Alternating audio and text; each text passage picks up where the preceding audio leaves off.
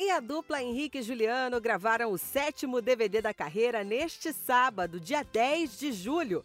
A dupla reuniu alguns convidados em uma área aberta em uma fazenda no município de Porto Nacional, Tocantins, onde já estão permitidas apresentações artísticas de acordo com a capacidade do espaço.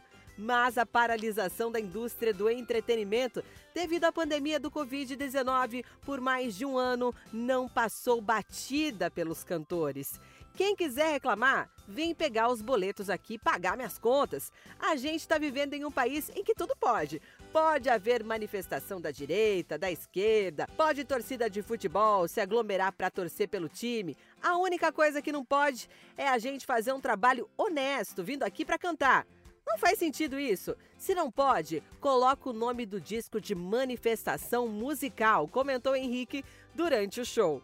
A assessoria de imprensa de Henrique Juliano informou que todos os convidados e profissionais presentes na gravação do DVD foram testados contra a Covid-19 e a entrada só foi permitida perante a apresentação do resultado. O local estava sinalizado, indicando distanciamento e avisos de uso de máscara. Antes do show, a vigilância sanitária fez uma vistoria no local.